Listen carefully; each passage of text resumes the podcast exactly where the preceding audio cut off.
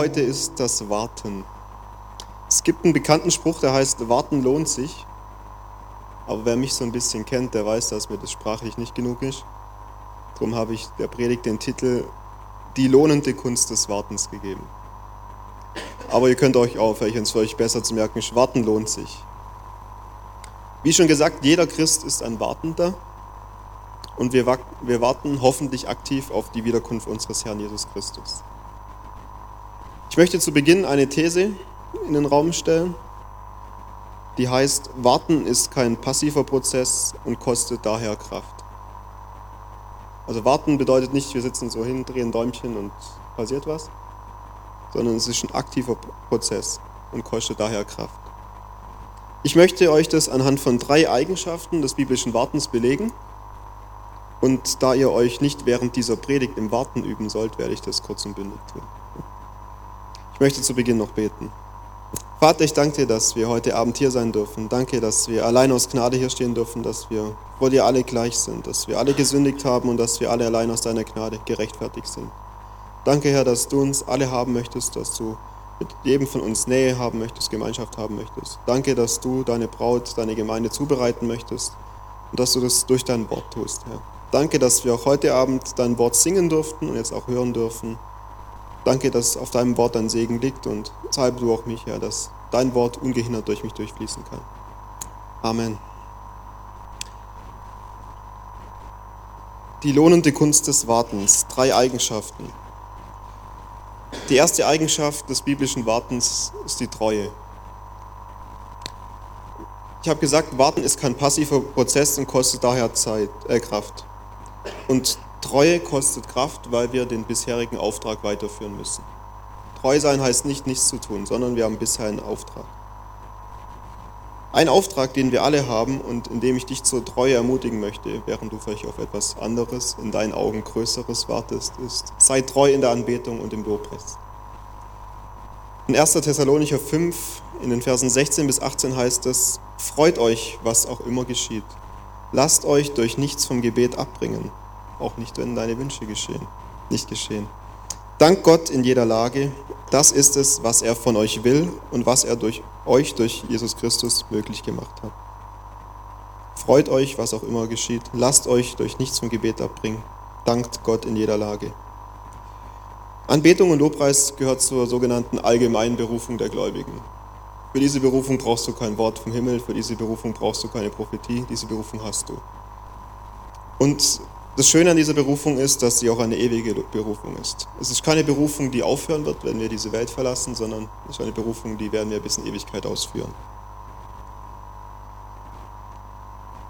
Und das ist auch das Grundfundament, wie wir das Warten überhaupt bewältigen können.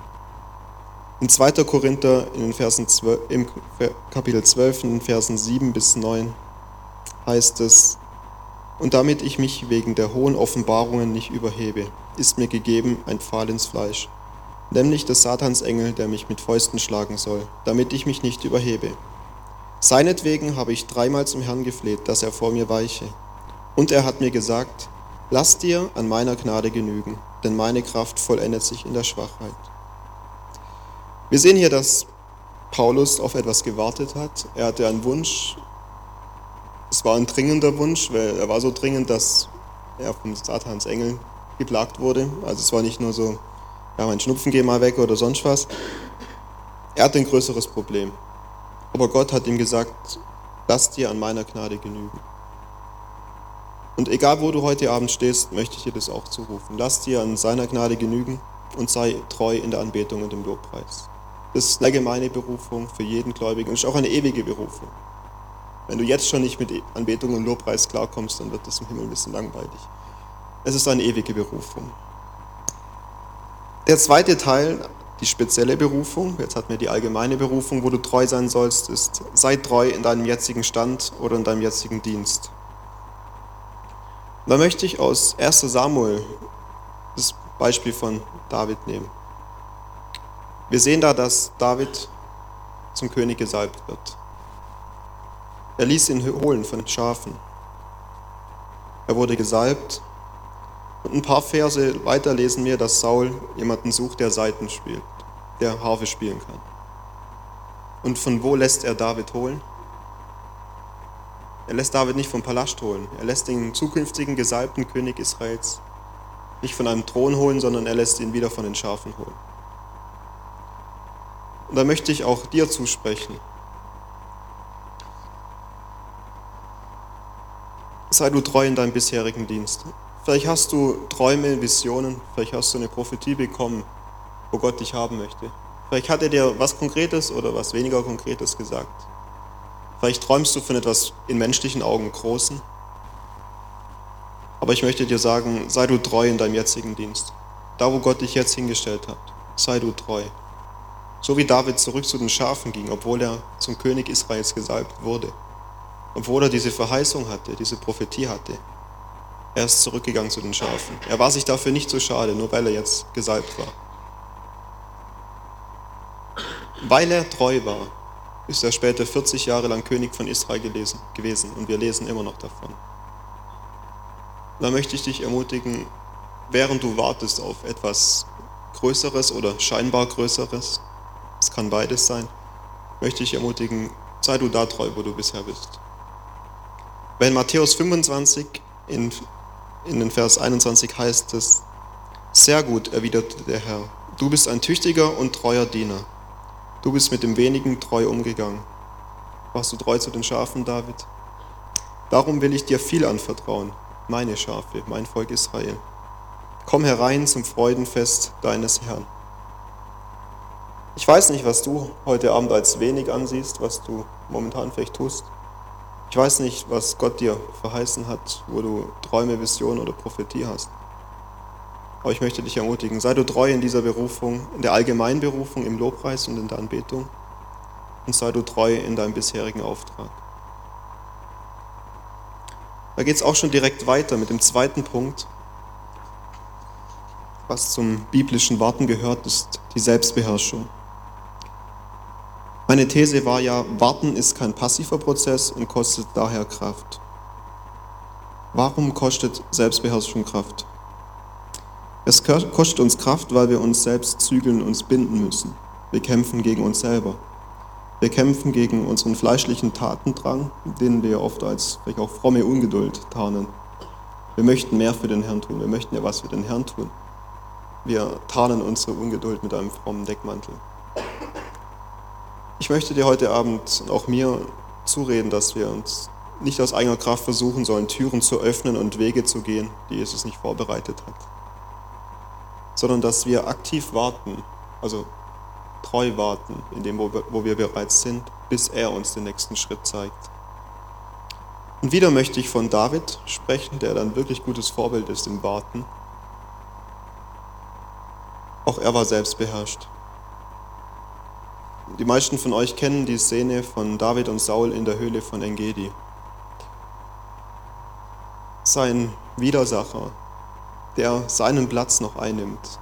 Er, der gesalbte König, hat noch einen anderen König vor sich, einen bösen König.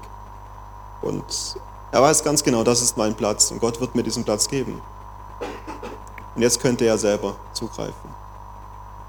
Dieser Mann ist vor ihm und ja, seine Begleiter, seine Freunde sagen zu ihm, siehe, das ist der Tag, von dem der Herr zu dir gesagt hat, siehe, ich will deinen Feind in deine Hand geben dass du mit ihm machst, was dir gefällt. Er hat sogar noch Freunde, die ihm sogar noch die Zusprüche Gottes wiederholen. Aber David war selbstbeherrscht und er sagte, das lasse der Herr ferne von mir sein, dass ich so etwas tue und meine Hand an meinen Herrn, den Gesalbten des Herrn, lege, denn er ist der Gesalbte des Herrn. Was hat es jetzt mit meinem, mit deinem Leben zu tun? Vielleicht hast du auch so einen Saul in deinem Leben. Es kann eine Person sein, es können auch deine Eltern sein. Es können Umstände oder Krankheit sein, die dich daran hindern, mehr für den Herrn zu tun oder scheinbar größere Dinge zu tun. Vielleicht darfst du nicht mehr in die Gemeinde kommen oder nicht mehr machen, weil deine Eltern es dir verbieten. Vielleicht gibt es eine Krankheit in deinem Leben, die dich hindert, mehr zu investieren. Oder ein gewisser Umstand, der dich einfach so einnimmt, dass du nicht mehr tun kannst. Und ich möchte dich dazu ermutigen, nicht mit Fleisch und Blut zu kämpfen und dich zu versündigen, dass du nicht in Ungeduld, in frommer Ungeduld, in frommen Tatendrang deine Hand an den Gesalbten des Herrn legst. Lass den Herrn für dich kämpfen und feuere du ihn an im Gebet. Das ist deine Aufgabe. Kämpfe du im Gebet und der Herr wird für dich kämpfen. In Sprüche 3, in den Versen 5 bis 6, das sind wunderbare Verse, da heißt es, Vertraue auf den Herrn von ganzem Herzen und verlass dich nicht auf deinen Verstand. Erkenne ihn auf allen deinen Wegen, so wird er deine Pfade ebnen. Wunderbare Verse und es ist noch viel wunderbarer, wenn man gewartet hat und auf ebenen Pfaden gehen darf. Wenn man sieht, dass Türen aufgehen und Pfade eben sind. Dafür lohnt sich Selbstbeherrschung, dafür lohnt sich Treue.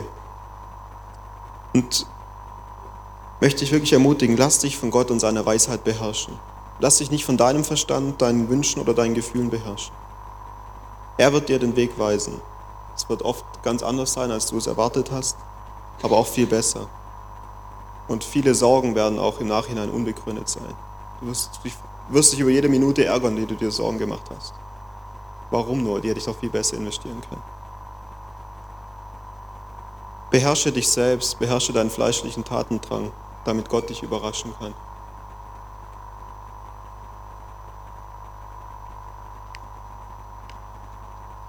Der dritte Punkt von biblischen Warten ist die Vorbereitung, die Bereitschaft. Ich hatte ja gesagt, dass Warten kein passiver Prozess ist und Kraft kostet.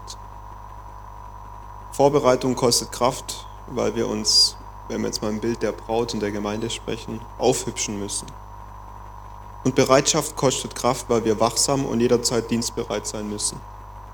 Ich möchte diesen letzten Punkt, die Vorbereitung und die Bereitschaft, zwei Bildern hinterlegen oder veranschaulichen. Das erste Bild ist das Schmücken der Braut. Ich lese aus Epheser 5 die Verse 25 bis 27. Und ihr Männer liebt eure Frauen, liebt sie so, wie Christus die Gemeinde geliebt hat. Er hat sein Leben für sie hingegeben, um sie zu seinem heiligen Volk zu machen. Durch sein Wort hat er den Schmutz ihrer Verfehlungen wie in einem reinigenden Bad von ihr abgewaschen. Denn er möchte sie zu einer Braut von makelloser Schönheit machen, die heilig und untadelig und ohne Flecken und Runzeln oder irgendeine andere Unvollkommenheit vor ihn treten kann. Hier geht es um die Braut Christi, um die Gemeinde. Und die Gemeinde ist kein Gebäude, wie wir es immer hören.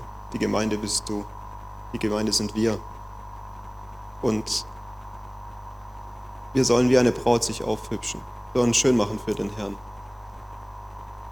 Und ich habe ja gesagt, dass es Kraft kostet. Vielleicht kann Melle das bestätigen oder Julia. War dieser Morgen, war der passiv, war der locker oder wart ihr am Ende schon fertig, nachdem ihr vorbereitet war? Keine Antwort ist auch eine Antwort. Genau. Es kostet Kraft und Nerven und sich aufzuhübschen, sich zu schmücken. Darum ist Warten nichts Passives. Sich vorbereiten ist nichts Passives. Das zweite Bild, das ich verwenden will, ist die Nachtwache. Wir können auch die Nachtwache von Ranger Camp nehmen. Da heißt es in Matthäus 24 ab dem Vers 42, Seid also wachsam, denn ihr wisst nicht, an welchem Tag euer Herr kommt. Ihr könnt gewiss sein, ein Hausherr, der wüsste, zu welchem Zeitpunkt in der Nacht der Dieb kommt, würde wach bleiben und nicht zulassen, dass in sein Haus eingebrochen wird. Darum haltet auch ihr euch ständig bereit, denn der Menschensohn kommt zu einem Zeitpunkt, an dem ihr nicht damit rechnet. Woran erkennt man denn einen treuen und klugen Diener? Angenommen, ein Herr hat einem seiner Diener die Verantwortung übertragen, der ganzen Dienerschaft zur gegebenen Zeit das Essen auszuteilen. Wenn nun sein Herr kommt und ihn bei der Arbeit findet, wie glücklich ist da der Diener zu preisen? Ich sage euch, der Herr wird ihm die Verantwortung für seinen ganzen Besitz übertragen. Dieses Bild von der Nachtwache, und die Nachtwache ist was Aktives, und erst wenn die Schicht vorbei ist, liegen sie da wie die Hunde. Da haben meine Jungs schon ein bisschen Erfahrung. sie lagen kreuz und quer unterm Fahnenmast, aber die Fahne war noch da. Diese Bereitschaft, es ist ein Warten auf etwas, was kommt oder vielleicht doch nicht gekommen ist. Vielleicht kommt es in einer Schicht von jemand anderem, vielleicht kommt es gar nicht. Aber es ist nichts Passives, auch in diesem Bild nicht. Es kostet Kraft, so viel Kraft, dass man danach total gerädert ist. Und wer bei der Nachtwache unzuverlässig ist, dem kann ich als Stammleiter auch nicht die Verantwortung für Kinder übertragen, weil wer schon nicht auf eine Fahne aufpassen kann, wem soll ich Leben von Kindern die Hand geben? Und so ist es auch mit Jesus. Wenn du in diesem kleinen Dienst, vielleicht denkst du gerade, ich passe nur auf meine kleine Fahne auf, gib mir doch mehr, Herr. Wenn du da nicht treu bist, wenn du da nicht wachsam und bereit bist für Widerstand und bereit bist zu kämpfen, warum sollte er dir mehr anvertrauen? Er will dir mehr anvertrauen. Aber solange nicht die Zeit ist, möchte ich dir sagen, bleib du treu in deinem Dienst, bleib du treu an deinem Fahnenmast. Beherrsche dich selber. Greife nicht Dinge an, die nicht für dich da sind, noch nicht, sondern bereite dich vor und sei bereit für das, woran du jetzt bist und für das, was kommen soll.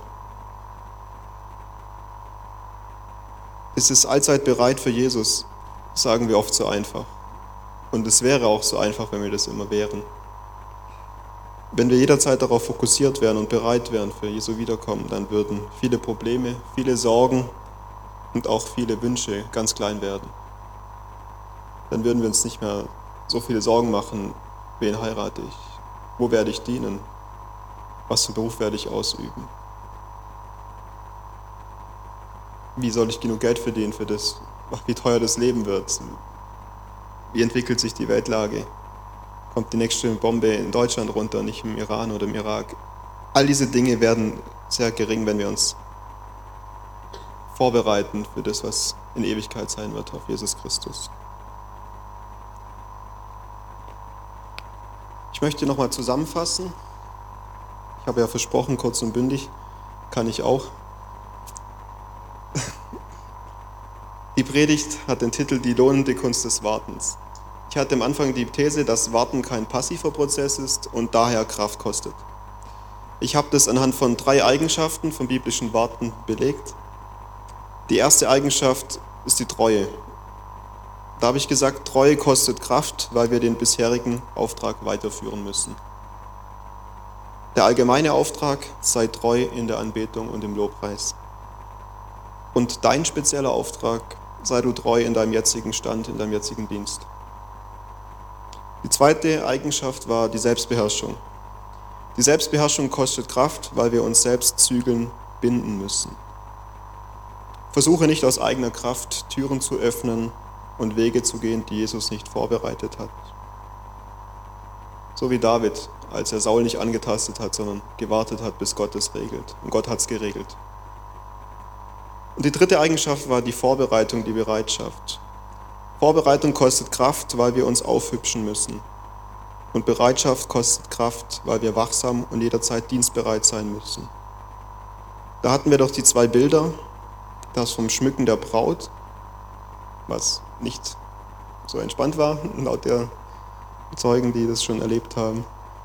Und die Nachtwache vom Ranger Camp, ich denke, jeder, der dort war, hat gesehen, dass die Nachtwache am Ende kaputt war. Was bringt dieses Warten überhaupt? Warum müssen wir warten? Wieso bekommen wir nicht alles auf die Hand? Jesus möchte seine Braut zubereiten, er möchte sie formen. Und das geschieht ganz gut im Warten. Er kann uns auch auf die Probe stellen, ob wir treu im Kleinen sind oder ob wir nur auf die Gabe warten, statt den Geber sehen zu wollen. Wollen wir nur, dass er uns die nächste Segnung gibt oder sind wir mit seiner Gnade, mit ihm, mit allem, was er gegeben hat, zufrieden? Er will uns mehr geben, er will uns beschenken. Aber er möchte auch gucken, ob wir treu im Kleinen sind. Ob du deinen Fahnenmast bewachst, ob du da, wo du bist, bei deinen Schafen, ob du da treu bist oder ob du nur den Palast schaust und sagst, ich habe doch die Salbung, ich habe doch die Berufung, da will ich hin und ich kämpfe dafür. Wie kann dieses biblische Warten gelingen? Da gibt es nur eine Antwort. Galater 5, Vers 22. Ich habe es Warten genannt, aber die Bibel nennt es auch Geduld. Die Frucht des Heiligen Geistes besteht unter anderem in Geduld. Und allein in der Kraft des Heiligen Geistes kannst du dieses Warten meistern. Die Kraft, treu in deinem jetzigen Dienst zu bleiben, gibt dir der Heilige Geist. Die Kraft, dich selber zu beherrschen, gibt dir der Heilige Geist. Und die Kraft, dich vorzubereiten und bereit zu sein, gibt dir auch der Heilige Geist. Ihr dürft gemeinsam aufstehen, die Lobpreisband darf nach vorne kommen. Und ich möchte euch noch abschließend, auch für die Gebetszeit, ich habe das so gedacht, dass wir auch am Ende die Möglichkeit haben, dass, wir, dass ihr für euch beten lassen könnt, dass ihr miteinander betet. Ich möchte euch noch mit einem Bild ermutigen, was auch ich sehr passend finde dazu, nämlich mit Jericho. Jericho aber war verschlossen und verriegelt vor den Kindern Israels, so dass niemand heraus oder hineingehen konnte. Und der Herr sprach zu Josua, siehe, ich habe Jericho samt seinem König und den tapferen Kriegern in deine Hand gegeben. Darum sollt ihr um die Stadt ziehen, alle Kriegsleute, einmal rings um die Stadt herum. So sollst du es sechs Tage lang tun.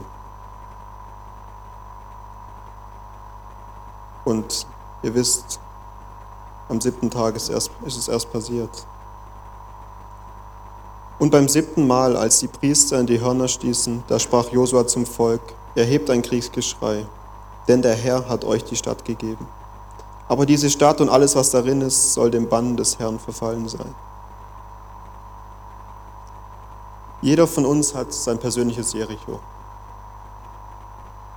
Es ist das, worauf wir warten, dass die Mauern fallen, dass wir es einnehmen können. Was ist heute Abend dein persönliches Jericho? Wir alle laufen um unser persönliches Jericho und warten, dass die Mauern fallen. Wir sehen oft, dass die Mauern anderer fallen, während wir noch laufen. Manchmal sehen wir nicht, wie lange die Person schon um diese Mauern gelaufen ist. Wir sehen nur den Moment, wo sie gefallen. Aber es kann auch sein, dass bei anderen die Mauer schon beim ersten Mal fällt, während du schon sechsmal gelaufen bist. Und wir, ich und du, wir haben mehrere Optionen. Die erste Option ist, dass wir aufgeben und das uns verheißene Land, die uns verheißene Stadt nicht einnehmen werden. Die zweite Option ist, dass wir angreifen, obwohl die Mauern noch stehen und wir scheitern oder sterben. Und die dritte Option ist, wir laufen treu und still weiter, um beim siebten Mal über gefallene Mauern die Stadt einnehmen zu können. Was ist dein persönliches Jericho heute Abend? Und welche Option wählst du? Wenn dein fleischlicher Tatendrang Option 2 zu nehmen, Option 2 nehmen will, dann darfst du auch gerne nach vorne kommen oder mit deinem Nebensitzer oder einer Person deines Vertrauens beten, dass der Heilige Geist dir die Kraft gibt, weiterzulaufen, dich selbst zu beherrschen und nicht anzugreifen, wo noch nicht das Horn geblasen wurde. Wenn dein Unglaube, deine Ungeduld dich zum Aufgeben bewegen wollen, dann darfst du auch Gebet in Anspruch nehmen von deinem Nächsten. Wir stehen dir auch gerne hier vorne zur Verfügung, weil Gebet Macht hat. Und wenn du es schon erlebt hast, wie beim siebten Mal die Mauer endlich gefallen ist und du über ebene Pfade gegangen bist, dann darfst du mit uns zusammen Gott anbeten und auch für deine Brüder und Schwestern beten, die mit Option 1 oder 2 zu kämpfen haben. Weil wir wollen halt gemeinsam als Volk Gottes wenn wir das dauerhafte Warten, nämlich das Warten auf die Wiederkunft Jesu, überwunden haben. Wir wollen gemeinsam eingehen ins Reich Gottes. Und darum wollen wir auch jetzt gemeinsam beten und gemeinsam Lobpreis machen. Fühlt euch frei, jeder so, wie er es braucht heute Abend. Ihr müsst zu niemandem Speziellen gehen, ihr müsst nicht an einen bestimmten Ort gehen. Gott sieht in euer Herz und er möchte euch die Kraft seines Heiligen Geistes geben, damit ihr durchhaltet bis zum Schluss.